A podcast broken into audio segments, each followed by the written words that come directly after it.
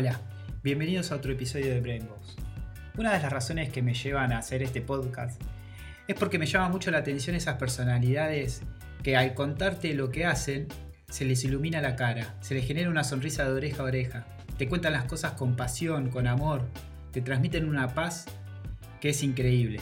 Bueno, hoy tenemos un invitado que cumple con todos esos requisitos. Hoy hablamos con Seba Campante. Es un ser iluminado. Si tenés la posibilidad de charlar 10 minutos con él, te potencia el alma infinitamente. Él es un artista multifacético. Es dibujante, músico, diseñador, productor.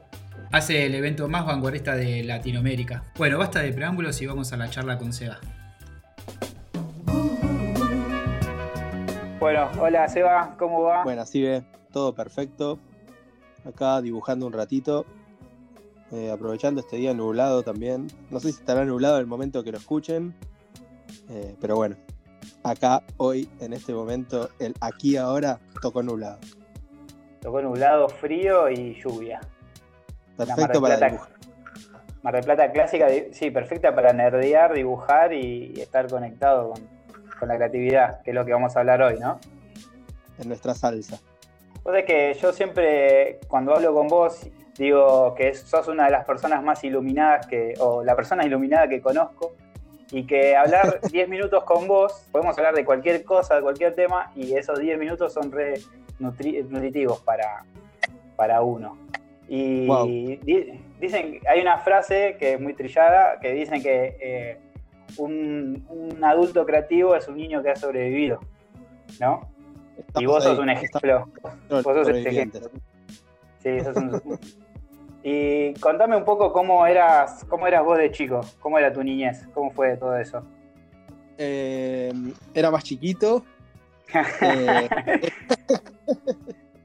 era eh, muy sonriente o, me gustaba sonreír en las fotos porque siempre que veo fotos de, mi infancia estoy ahí como exhibiendo las paletas.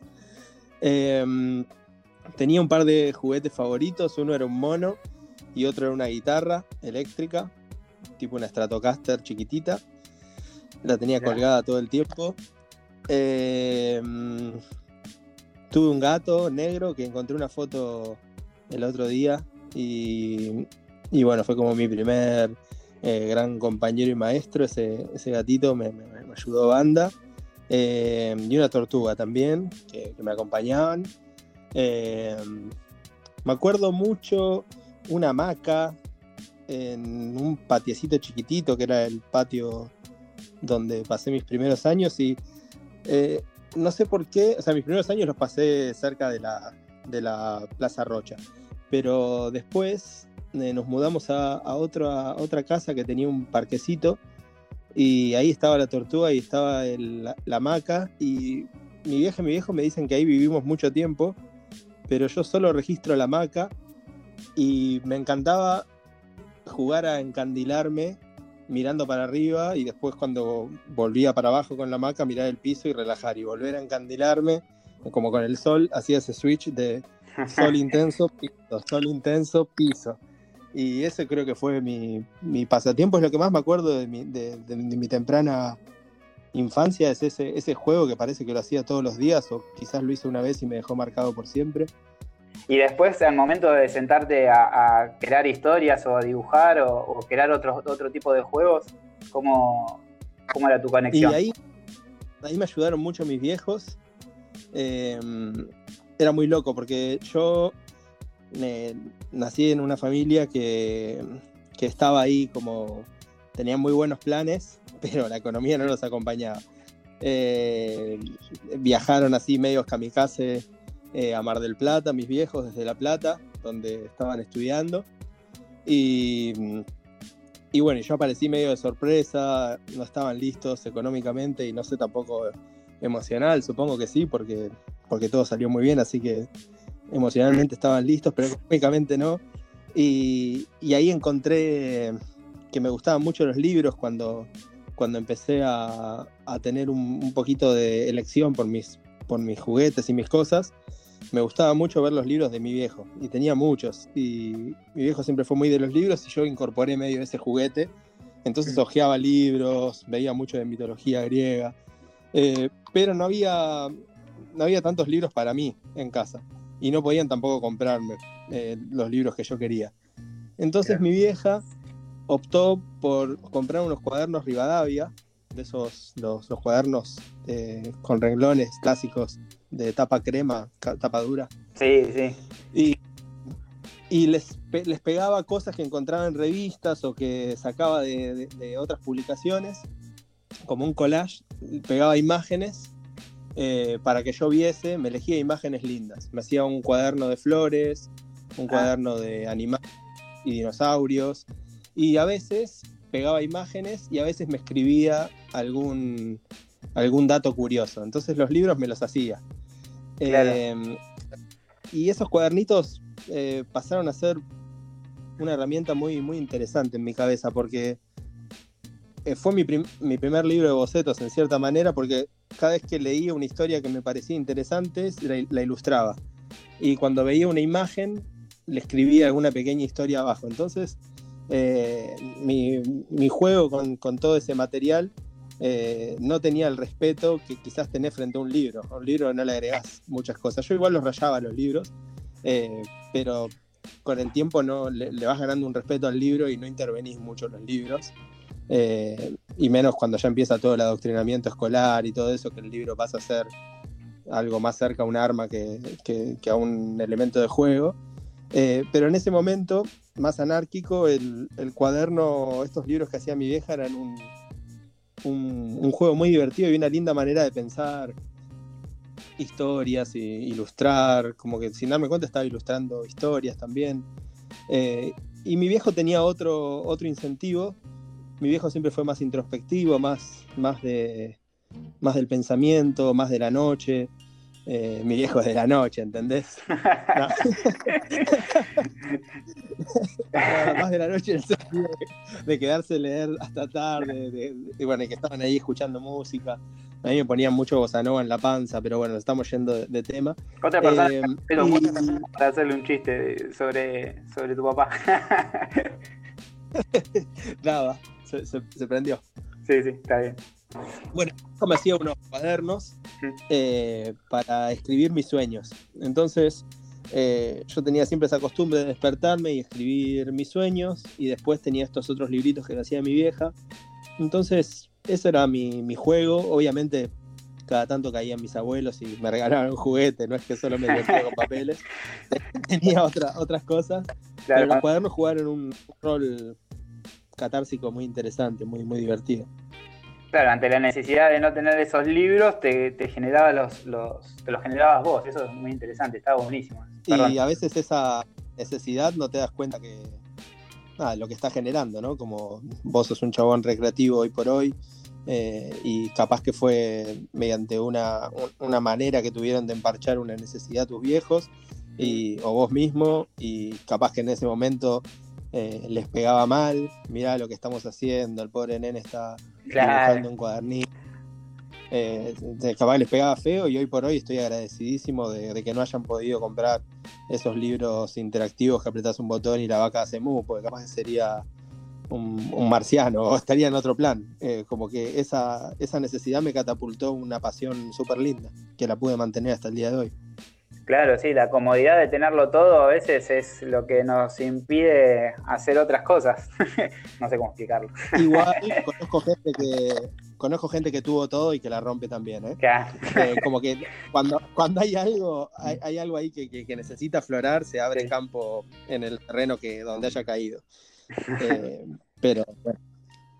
Sí, muchos, muchos también lo tuvieron todo, pero desde un lado y, hoy hacen son crack desde otro también. Hay muchos de esos casos también. He visto. Por sí, por contraste. Por contraste, claro, sí.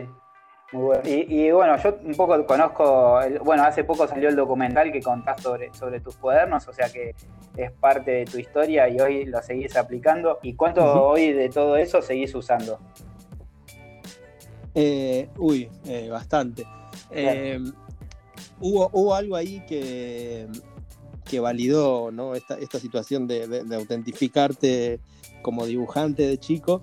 Eh, una vez había hecho un dinosaurio en la pared y mis viejos me retaron, pero tranqui, como que a la vez les había gustado.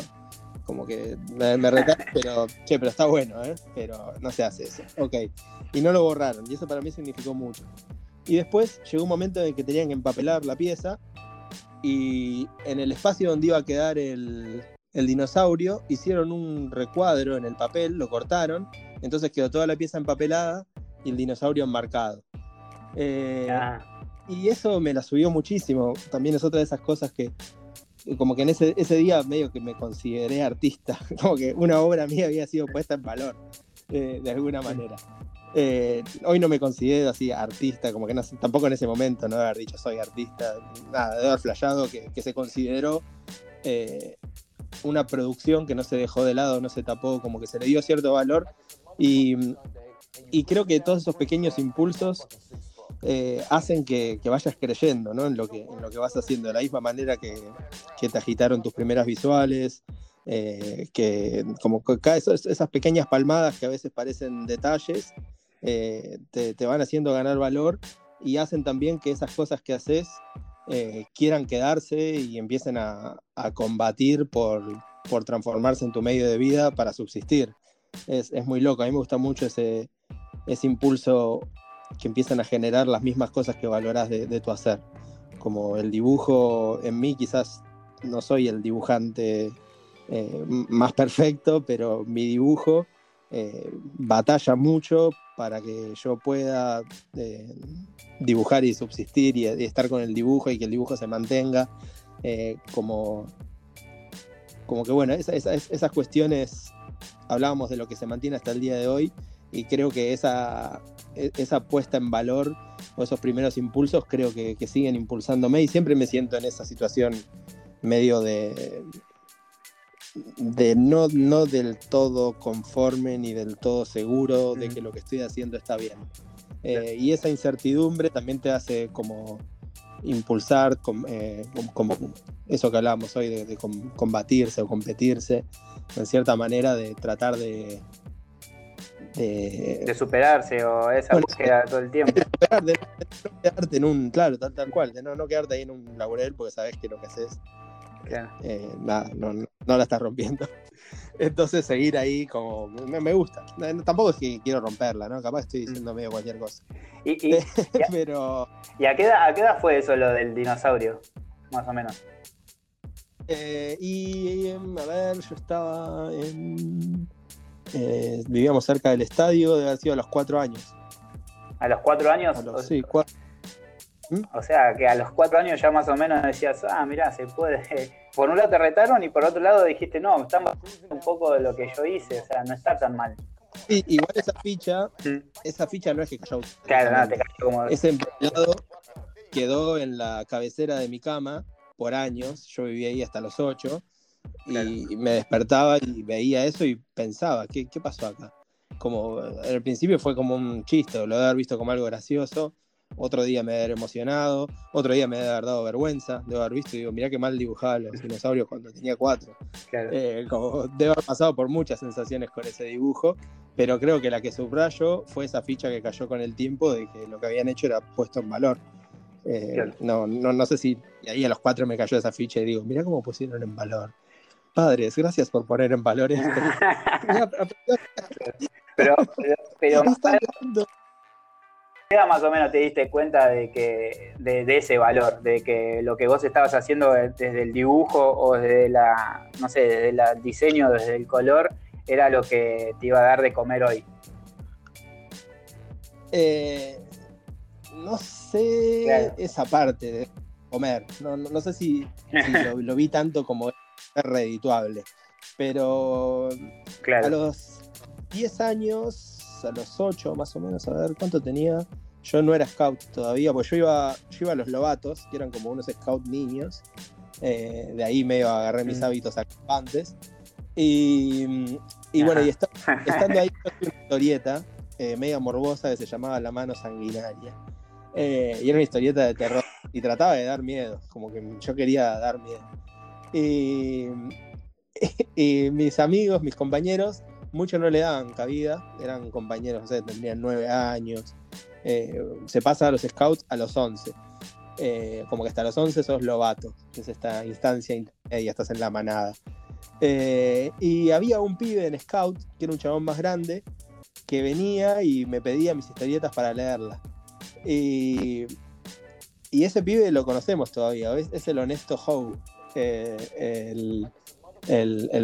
plomero del arte. No sé si lo, tenés, a Cristian el honesto. Eh, está relimado, es muy gracioso.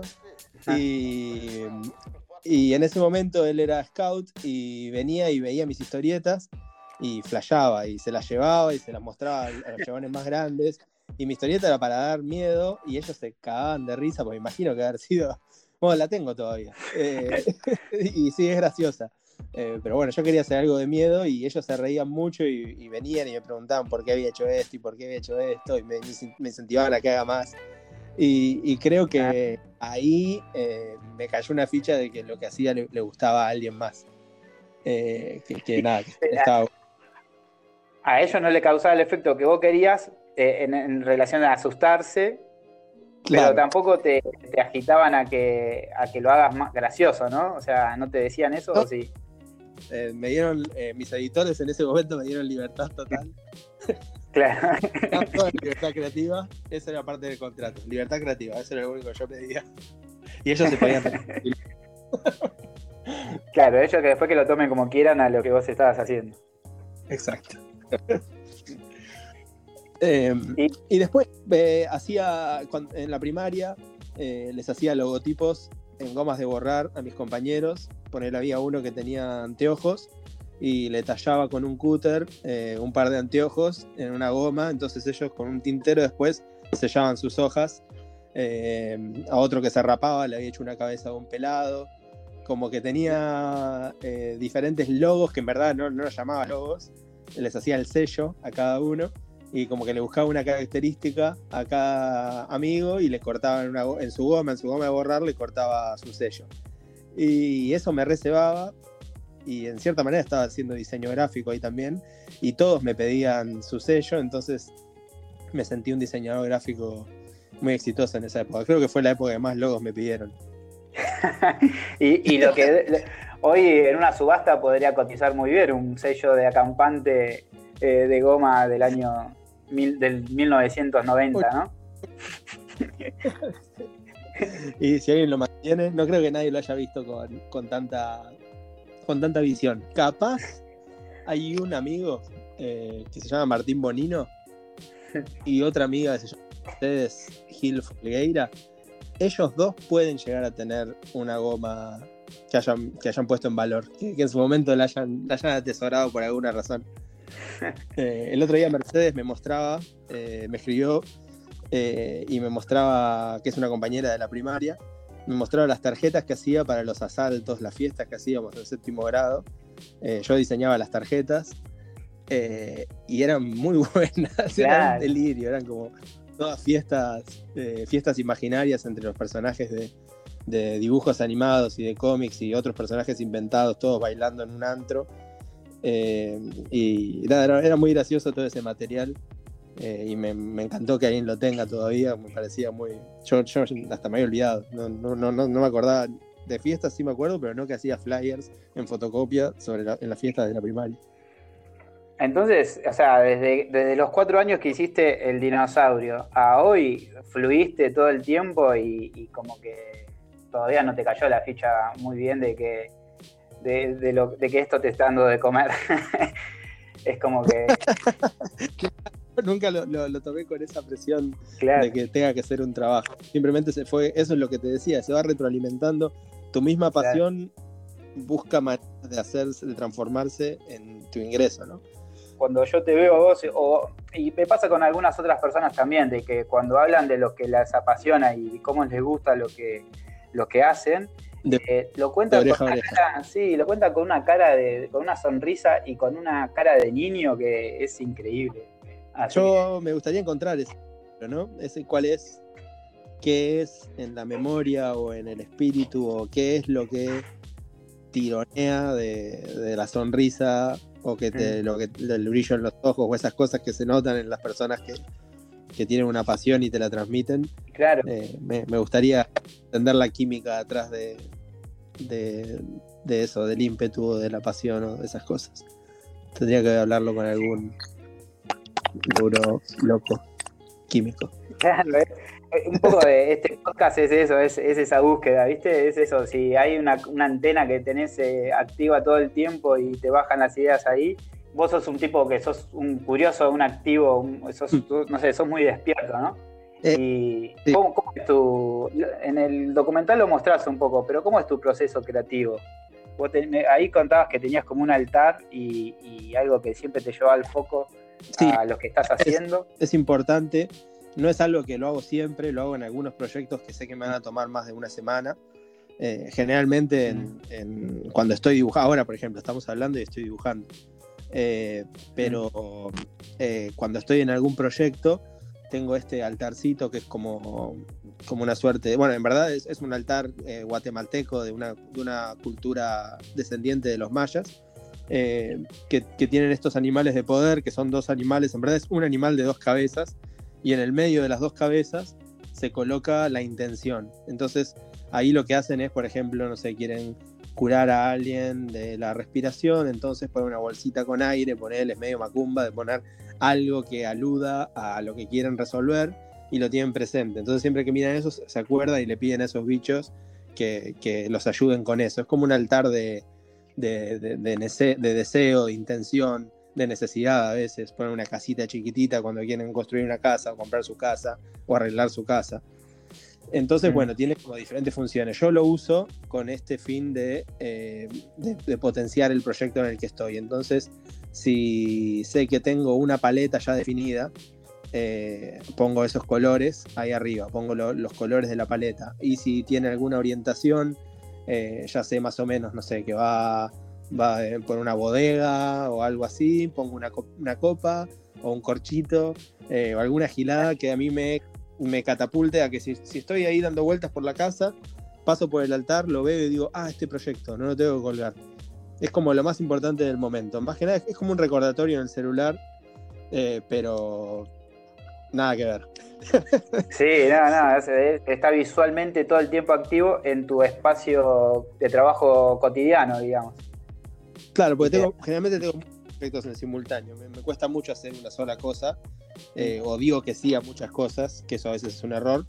Eh, pero entonces, para no olvidarme cuál es el proyecto del momento, siempre hay un proyecto que es el proyecto. Hay muchas cosas que estoy haciendo, pero hay uno que sé que me va a llevar más tiempo, que me, me va a demandar más foco, de que necesita que, que esté focalizado.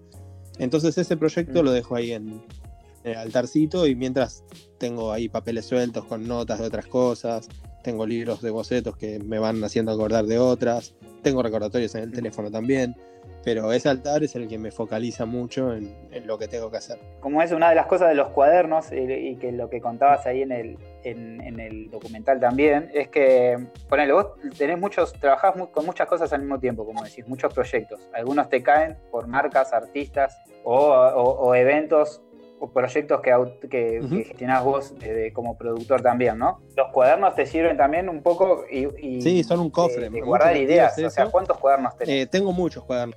Y, o sea, eh, activos. O sea, tengo muchos cuadernos usados, muchos. Y tengo muchos activos también en simultáneo. Entonces hay uno que tengo siempre al lado de mi cama, que es el de los sueños. Hay otro que tiene renglones, que eso es algo muy raro de ver en mí, eh, pero bueno, ahora estoy en proyectos más curatoriales, de desarrollar conceptos y proyectos. Entonces el de los renglones no me permite dibujar porque me cuesta mucho dibujar con renglones, me, hace mal. Es como, no sé, me, me, un rechazo dibujar con renglones. Entonces el cuaderno de renglones lo uso netamente para estos conceptos, estas ideas, estos proyectos. Después tengo uno que tiene unos papeles especiales como para marcadores, entonces lo uso para hacer cosas a color, para dibujar. Otro que es más de flash, donde voy tirando muchas ideas que se me van ocurriendo, lo, tiro en ese. Y eso lo fui organizando con el tiempo. Antes metía todo en el mismo cuaderno y le ponía etiquetitas. Entonces tenía una, etiqueta que era una O de Oniria, que era para cuando había tenido un sueño. Eh, después tenía otra de T, que era como de cosas de trabajo.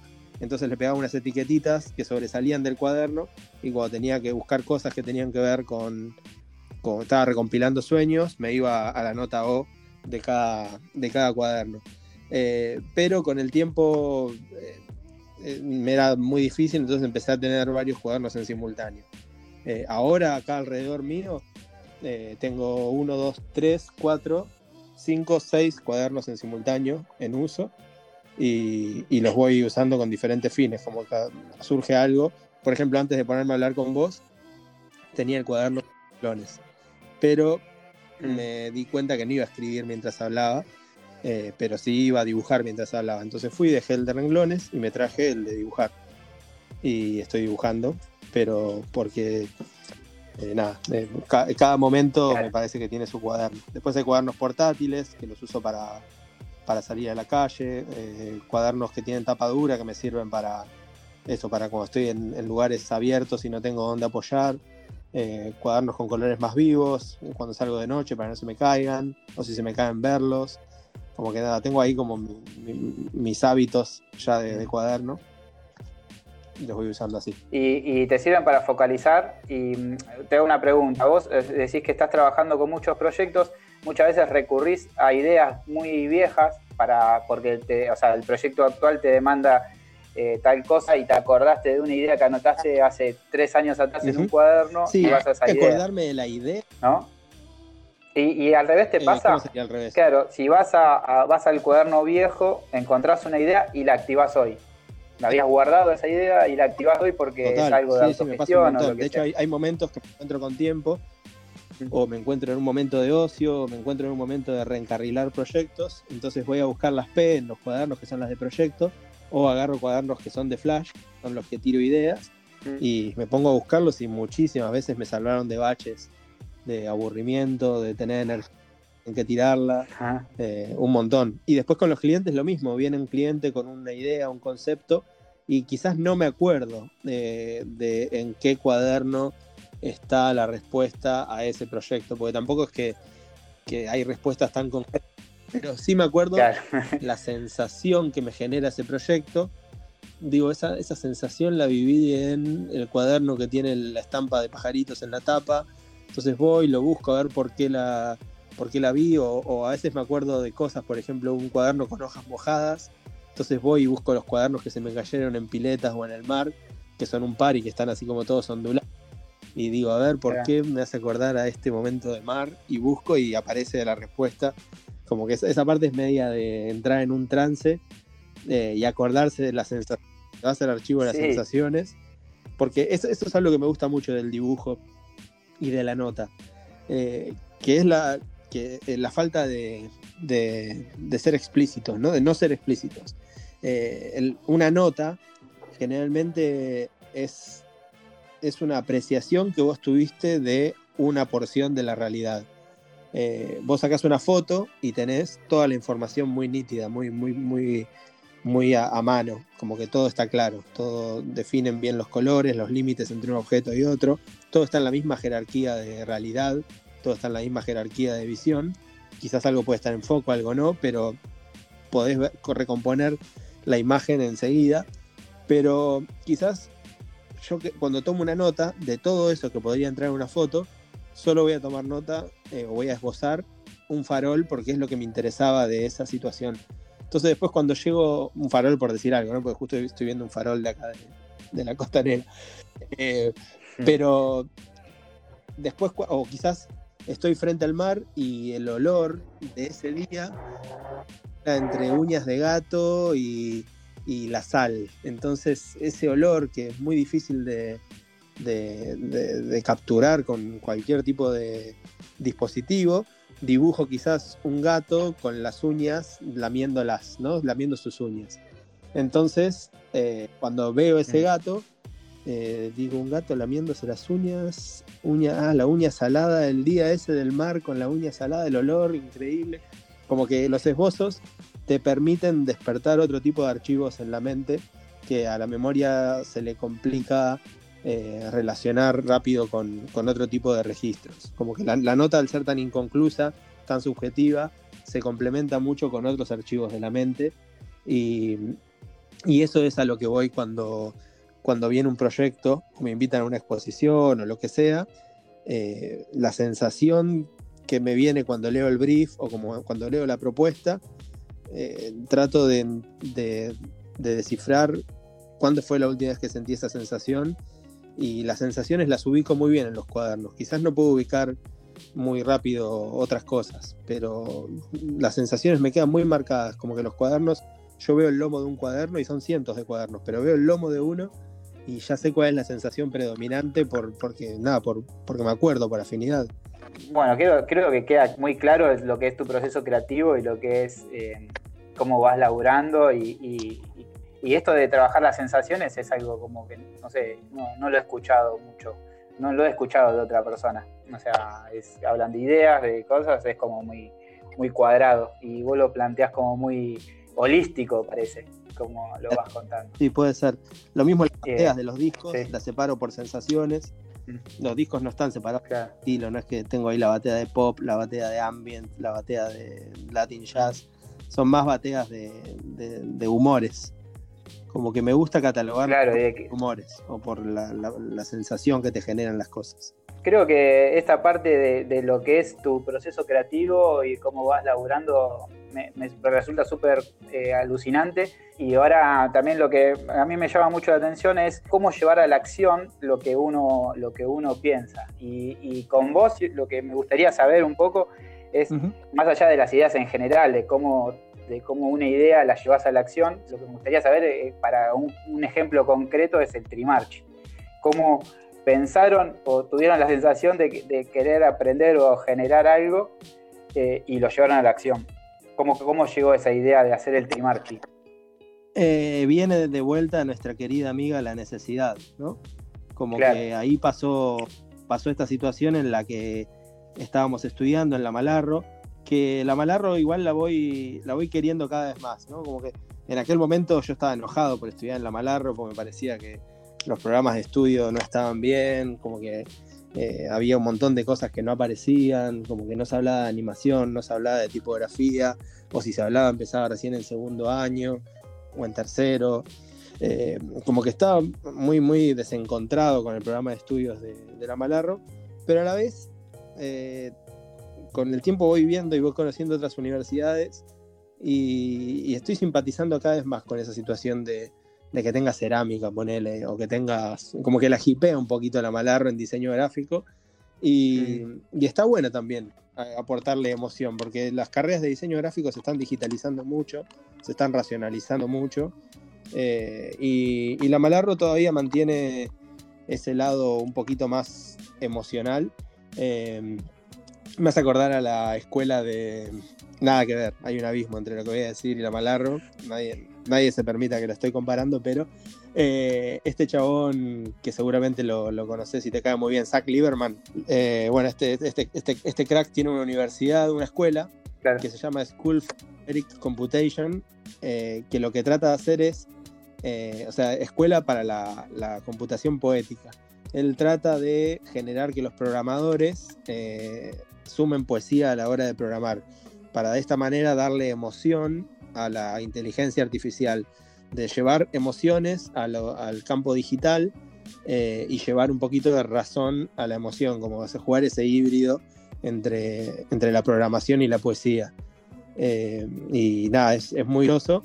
La Malarra no tiene nada que ver, pero un poquito sin querer le sale esto de, eh, de fusionar un poco lo, irracional con lo racional, lo plástico con lo digital. Eh, pero bueno, en ese momento no lo entendía. En ese momento me parecía malísimo, estaba muy enojado. Yo quería computadora, yo quería aprender a usar el Illustrator, quería aprender a usar el After, quería un montón de cosas que la Malarro no me lo daba, eh, o me lo iba a dar en algún momento del programa que todavía no llegaba. Y como la manija era mucha, empezamos a hacer un grupo que nos encontrábamos después de hora, cuando terminaba la Malarro, cuando terminaban las clases, nos encontrábamos en el Quincho eh, y llevábamos libros, todavía no teníamos internet, eh, entonces caíamos con, libros eh, impresos que nos llamaban la atención, revistas, algunos se había podido ir de viaje, llevaba flyers o lo que sea, cajas de remedios interesantes las llevaban también, vacías. Y, bueno, analizábamos los diseños de un montón de cosas. Eh, y estaba buenísimo. Y cada día decíamos, bueno, mañana hablemos de tipografía. Y el que podía traía letras que le gustaban de diccionarios, ponele. Otro llevaba un catálogo de tipografía que había conseguido en tal lado. Y nos poníamos a hablar y como nerdear tranquilos después de hora. Mm. Y eso estaba muy bueno y se iba poniendo cada, más, cada vez más interesante. Y, y en esta búsqueda eh, dimos con Rubén Fontana, el tipógrafo maestro de la FADU, de la UBA, muy, muy capo, eh, uno de los pioneros de la tipografía en Argentina. Eh, y, Rubén nos recibió en su estudio, a Pablo y a mí, y le contamos este plan que, teníamos de, juntarnos con estudiantes y de que nos gustaría que él viniese un día a estos encuentros. Y lo estamos invitando al quincho de la Malarro a hablar con 20 pibes. Y nos cuenta que no era muy, muy, eh, muy emotiva o muy, muy tentadora la propuesta. Entonces empezamos a agrandar un poquito ese concepto, a, llevarlo a un congreso. Eh, bueno, ahí empezaron unas historias que ya escuchaste 10.000 veces. Eh, el tema de las, las media lunas, no teníamos plata para hacer el primer evento, bueno, fue todo un caos, pero estamos hablando de la idea, no del cómo, estamos hablando del qué. Eh, y, ahí entra... Estamos hablando de sensación. De la sensación. Nuestra que tuvimos que llegar para concretar esas sensaciones. Pero bueno, fue eso, fue la necesidad de un programa de estudio o de complementar eh, nuestra educación, nuestro aprendizaje y fue medio eso, la necesidad de un complemento, de, tener información, de tener eh, respuestas un poco más copadas que las que recibíamos. Sí, la, Malarro es como, como tus segundos papás que te daban las herramientas para que te generes tu cuaderno. O sea, no te daba el cuaderno, te daba herramientas para que lo hagas. Y bueno, con el, con el Trimarchi es, bueno, la recontra repegaron. Eh, para mí es como el evento más vanguardista. Para el que no sabe, el Trimarchi es como un, es el evento de diseño gráfico. Para mí es el más vanguardista de, Latinoamérica, seguro. Bueno, el, Trimarchi te dio la posibilidad de viajar por todos lados y de hacer un montón de movidas. ¿Qué, anécdota te queda? O sea, ¿hay alguna cosa divertida, algo, no sé, trabajaste con Spinetta, trabajaste con un montón de, de chabones súper grosos. ¿Alguna anécdota que quieras así compartir con nosotros? Eh, así rápidas, fáciles. Es que fueron muchas, divertidas. No sé, hay, hay un, un pilón de, aventuras.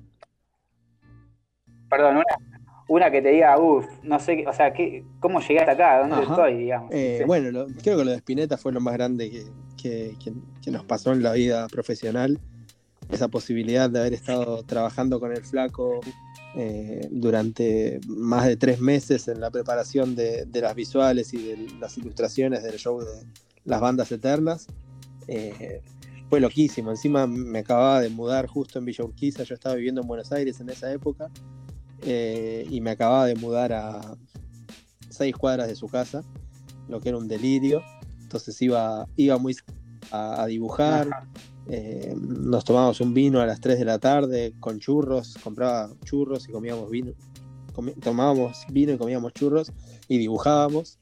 Dibujamos eh, nada, un, montón. Él dibujaba muchos autos. Eh, hablar de dibujo con alguien que, se acercó al dibujo de un lado tan, tan poco especulativo era hermoso porque muchas veces hablas del dibujo con dibujantes o ilustradores que es su vía de, como hablamos hoy, de, comer, como es lo que les da de comer. Y, ese, acercamiento al dibujo está bueno, pero yo trato de nunca meterlo en esa bolsa al dibujo. Como que el dibujo me encanta que sea mm.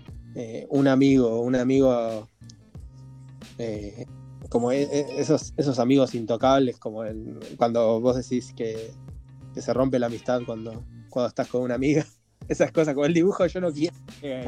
El dibujo me encanta que sea mi amigo eterno, alguien muy que llegue a confianza muy fuerte, que puedas hablar de un montón de cosas, pero que nunca tengas la especulación de que el dibujo te tiene que dar de comer, o que el dibujo es tu ingreso o tu trabajo, lo último que pensaría. Como que me encanta que el dibujo siempre se mantenga ahí eh, a un costadito, eh, haciendo cosas.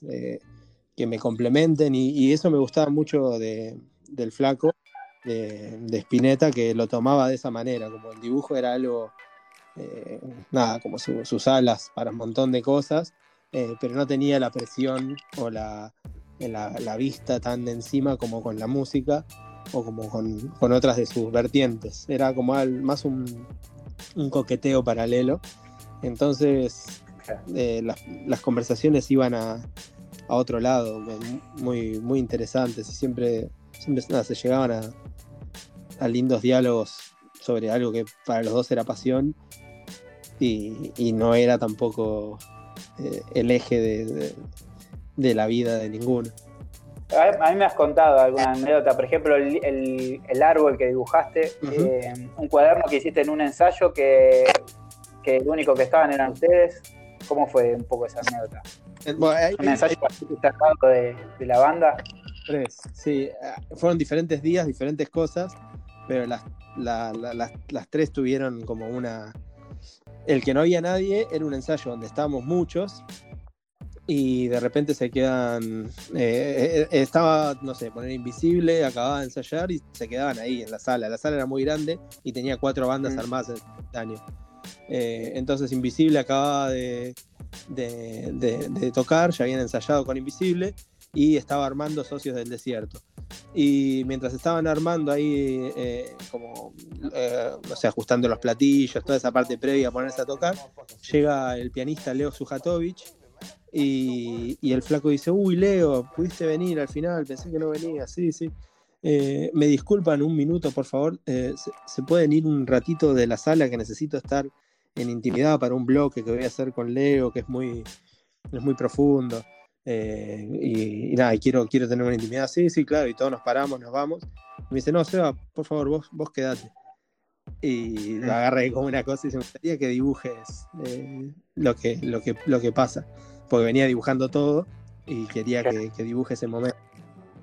Y fue muy emotivo. Ahí enseguida empiezan con Ella también, que es una canción preciosa de, de Kamikaze ella también se cansó de eso. Es un impresionante, un temazo. Y arranca ahí con un arreglo de piano súper que te llegaba, no sé, como si las teclas estuviesen conectadas directamente a tu sistema nervioso y que cada vez que tocaba una te sacudía siete cuerpos astrales de un toque, como muy, muy, muy, muy eh, emocional lo que estaba tocando y entré en un trance tan profundo y era tan encantador lo que estaba pasando que el flaco eh, no cantaba a veces las letras y se ponía a tararear y cuando tarareaba eh, hacía arreglos armónicos. Entonces vos conocías que en ese momento la voz haría pero como estaba tarareando le hacía otras cositas un como otra melodía y estaban buenísimas todas entraban muy bien entonces todo ese clima tenía mucha información para analizar a, estados que no podía ni siquiera decodificar. Y de repente terminan y se me hizo rapidísimo, no me di cuenta que, iba a terminar, que eran tres temas nada más o dos temas. Y, termina tan rápido que había quedado en trance y no pude hacer nada, como que de repente se paran y tengo el cuaderno y lo tenía blanco y viene el flaco, se asoma, mira desde arriba, porque yo estaba sentado en el piso, y yo lo miro medio, medio con culpa, como, disculpa, colgué. Y dice, eh, hermoso, me hubiese preocupado si dibujabas algo. Como, que eh, me, avaló el silencio eh, de una manera, nada, como que valoró el silencio que en el dibujo el blanco es como, como el silencio, ¿no? y esa situación de, de que lo, de que lo haya puesto en. Ahí de nuevo, lo de la puesta en valor, ¿no? Estos, ah, yo estas puestas en valores, más que de valor, lo tomo como permisos. Como que son situaciones que te dan permisos. Eh, ese momento para mí fue como un aval a que a veces puedo no dibujar, o me puedo callar, o puedo ausentar el trazo. Eh, generalmente siempre fui muy del horror vacui, de llenar toda la hoja, de hacer mm. dibujos que ocupen todo. Hasta ese momento era muy así encima. Si vos ves mis dibujos en las expos que había hecho hasta el 2008, que fue cuando empezamos a trabajar con el flaco, eh, siempre ocupaba todas las hojas. Y después de, de haber estado hablando tanto con el flaco y entender su visión media hasta zen, taoísta de entender el vacío como, como el todo y, tu intervención como algo que necesitaba ese vacío, desde ese momento hubo un clic en, un montón de mis ilustraciones que si bien sigo llenando mucho, me permito el vacío por este tipo de situaciones como esa vez, ¿no? Como ese día que fue muy explícito. Y bueno, y, hoy, hoy qué es lo que qué es lo que hoy te motiva, lo que lo que te está moviendo a hacer cosas en este momento de parate, de, pandemia y de, cuarentena? ¿Qué es? ¿Qué estás haciendo? ¿En qué andas? Em, estoy. Ando coloreando mucho. Como que no coloreaba, no, era algo que, me. O sea, sí, siempre aporto, sumo color digitalmente muchas veces. Eh, le sumo color a, mis trabajos. Pero estoy flasheando mucho con, con el color y accediendo a muchas tintas, muchos, muchos fibrones y, tratando de, de entender cómo serían mis dibujos a color. Y, ando en esa, quizás también por, por, este vacío que genera a veces esta situación del encierro, el confinamiento, de, no tener muchas matices eh, de color que varíen, como que en el contexto, en el día a día, ya ubicaste muy bien la paleta de, tu entorno, de tu casa, eh, y necesitas otras. Creo que puede tener un, poco eso. Otra vez nuestra amiga necesidad, nuestro amigo complemento, vuelven a aparecer. Eh, pero eh, eso, eso, y después también estoy conectando mucho con, con desarrollando un par de proyectos audiovisuales viste que hace un tiempo que estamos asociados ahí con Doméstica, haciendo proyectos en conjunto, que fue la razón por la que estuve estos últimos meses en Nueva York. Y, estoy desarrollando un par de proyectos ahí eh, eh, junto a Doméstica. Bueno, estamos con Doméstica desarrollando estos proyectos, están buenísimos. Eh, una serie de documentales y, un par de, de, cosas, algunos proyectos editoriales. Y me motiva mucho, es como un universo muy grande que multiplicó nuestra manera de entender las comunidades. Con Trimarchi siempre entendimos que éramos parte de una comunidad y que teníamos una responsabilidad mm. con una comunidad en esos, en esas miles de personas que, reuníamos todos los años. Y Doméstica de repente es una comunidad digital global con millones de usuarios y, te permite otro tipo de comprensión de, del trabajo colectivo, de las ramificaciones de, del hacer, eh, como que me, está apasionando mucho eso de entender eh, esta, este crecimiento exponencial de una, de una comunidad, eh, cómo se, se, escaló de repente ese, concepto de, las personas que hacen sí, alrededor de que, tienen a, llevar su mensaje o, lo que hacen a, un montón de personas. O sea, en el Trimarchi llevan van, vienen miles y acá digitalmente, ahora con doméstica, tienen el acceso a millones. Sí, es increíble. Millones. Me considero uno de, los que fue influenciado por Marchi en la vida creativa o profesional y he visto personas también, pibes o gente que se conoció ahí o que estaba estudiando hace 10 años o 15 y hoy son profesionales de, elite o de, del mainstream que están en, lo más alto y hacen las gráficas o la comunicación de las grandes empresas y todo, lo hacen ellos. son grandes comunicadores. Es impresionante lo que creció. Algo en esa vuelta de ciclo, eh, que a mí por lo llega mucho. Me encanta ver chicos que venían a Trimarchi y que la están rompiendo con marcas y eso, me parece algo súper emotivo, o emotivo, me parece como algo muy copado que se desarrollen así, pero algo que me, me pega muy bien son los que se transforman en directores mm. de carreras eh, y pueden cambiar los programas de estudio.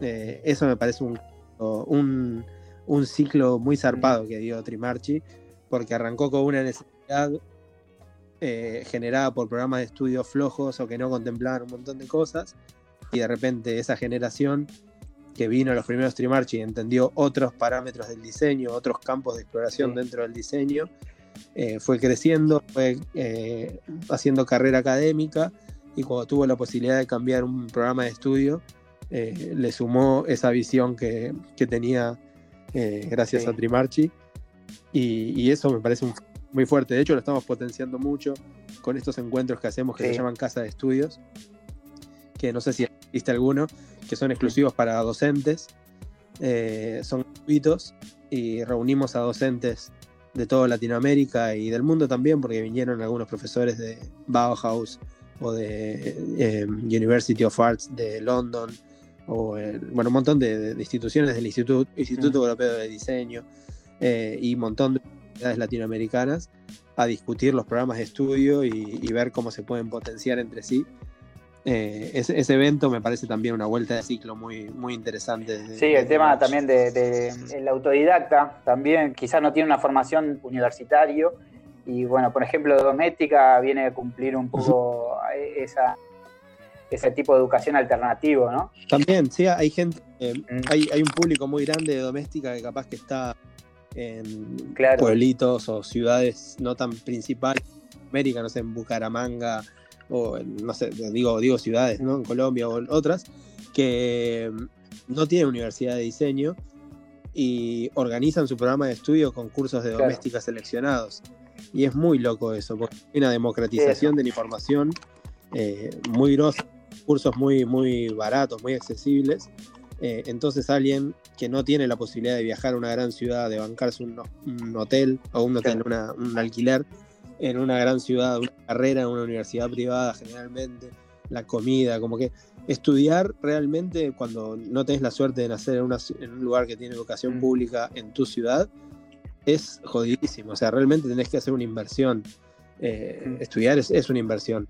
Y, y está esta situación de doméstica que hay chicos en lugares muy remotos y chicas que hacen sus propios programas de estudio muy tranquilamente, eligen sus materias y se componen su carrera por, por unos, por, no sé, por 100 dólares armaron una, mini carrerita con la que pueden estudiar eh, quizás un año o seis meses y después hacerse una segunda parte, un segundo nivel y eligen qué estudiar y lo complementan con videos gratuitos de YouTube y con cosas que encuentran en libros con cosas que comparten con la misma comunidad doméstica en el foro, eh, van como potenciándose con compañeros y de repente, eh, nada, se están haciendo eh, esta democratización, ayudando a llegar la información a, lugares muy remotos y es una de las, de las partes lindas de Internet, ¿no? Una, una de... Una de las buenas. Así que bueno, Seba, no te quiero robar más tiempo, ya hace más o casi una hora que estamos hablando. Y sí, es increíble. 59 minutos. Pasa, pasa rápido. Y nada, nos bajaste un montón de líneas y la verdad que es, siempre un, honor poder hablar con vos y, aprendo un montón. Quizás no soy el mejor entrevistador, pero esto es un poco para divertirnos y, aprender y, también eh, dar a conocer a mucha gente que quizás no, no, conoce a, ciertos personajes, eh, que los conozca y que. Y bueno, hoy, hoy me quedo con este tema de, buscar por sensaciones y saber que hace 10 años tenía esta sensación y, bueno, ir a esos 10 años y buscar esa sensación para un proyecto que hoy tengo. Eh, la verdad que nunca lo había pensado así, me, gusta la idea. Decir, ah, a ver cómo, cómo estaba, ¿Qué, qué, estaba pasando en mi mente en este momento de, de mi vida, capaz que me puede servir para lo que hoy tengo que laburar. De una, sí, todo, todo estar como, no hay que ir archivando. Eh, no, no descartar pensamientos, porque por algo llegaron, capaz llegaron en otro momento, capaz son una carta así del futuro, como esas cosas, nada, si llegaste a una conclusión o algo, archivalo, pues. Sí, ¿Algún, ¿algún consejo más para dejarnos y ir cerrando? Eh, no, creo que hablamos. No sé, no, sé, no se me ocurre. Podría empezar a. a, conspiranoica. pero no creo que con esto, estamos bien. Eh, no, se me ocurriría ahora, pero eh, lo de no subestimar los mensajes está bueno. Como toda esa data que por alguna manera llega, capaz que nos parece algo a veces medio naif lo que te llega, o los mensajes muy obvios, o a veces muy encriptados que no los entendés por las dudas está bueno bajarlo a, texto, tenerlo a mano. Porque son mensajes que por alguna, alguna razón están, están cayendo y algo, una ficha van a hacer caer en algún momento. Entonces eso, eso me parece que está bueno. También hay como campos de, percepción, ¿no? Todos, todos somos antenas en cierta manera. Y hay como diferentes anillos donde circula la data y las ideas y a veces vos vas caminando eh, y sintonizás con uno como si fuesen corrientes de aire o corrientes de información, eh, están ahí. Entonces eh, está bueno también emplear métodos más dinámicos, salir a, caminar o estar abiertos a que la data venga por otro lado, en otro rincón de la casa, correr las mesas, trabajar un día en una punta, otro día en otra, porque hay líneas que pasan por ahí y te van bajando data, solo tenés que estar perceptivo y lo suficientemente permeable. Sí, sí, hay que estar despierto. Así que, bueno, se va. Mm. Te dejo seguir dibujando. Después quisiera ver la imagen de lo que quedó mientras dibujabas eh, mientras, charla, mientras charlábamos. Así que. Dibujé un ramo de flores. Un ramo de flores para el taxista que me está visitando ah, todos los días. Le hice como un ramo de flores con forma de taxi. Eh, y después me dibujé eh, a mí, porque estábamos hablando mucho de mí, entonces de repente me hice una autorret leyendo la mente de un cabezón. Ah. Que no sé si serás no, vos. No, vos mismo, porque estamos hablando de vos y de, estamos, fuimos al pasado, a tu niñez y todo, así que vos sos el cabezón. es alguien que está. Cabezón. hey, cabezón. No sé, está, está un dibujo raro. Estoy como viendo a una persona y no sé si la ilumino con unos rayos láser o si la estoy leyendo con un rayo láser. Ahora te mando la foto y, y, nada, y vemos si es. Eh, lo interpretamos, los, Quizás son los cabezones que van a escuchar esto. Ahí está. Claro. Le estoy tirando data. Para vos, cabeza. Para vos, cabeza. bueno, o sea, muchas gracias de vuelta y, y nada, esperemos vernos pronto por el Club Tree. Que esto termine de una vez. Ojalá. Te mando, te mando un super abrazo gigante. Dale, otro chao, un beso. Chao, chao.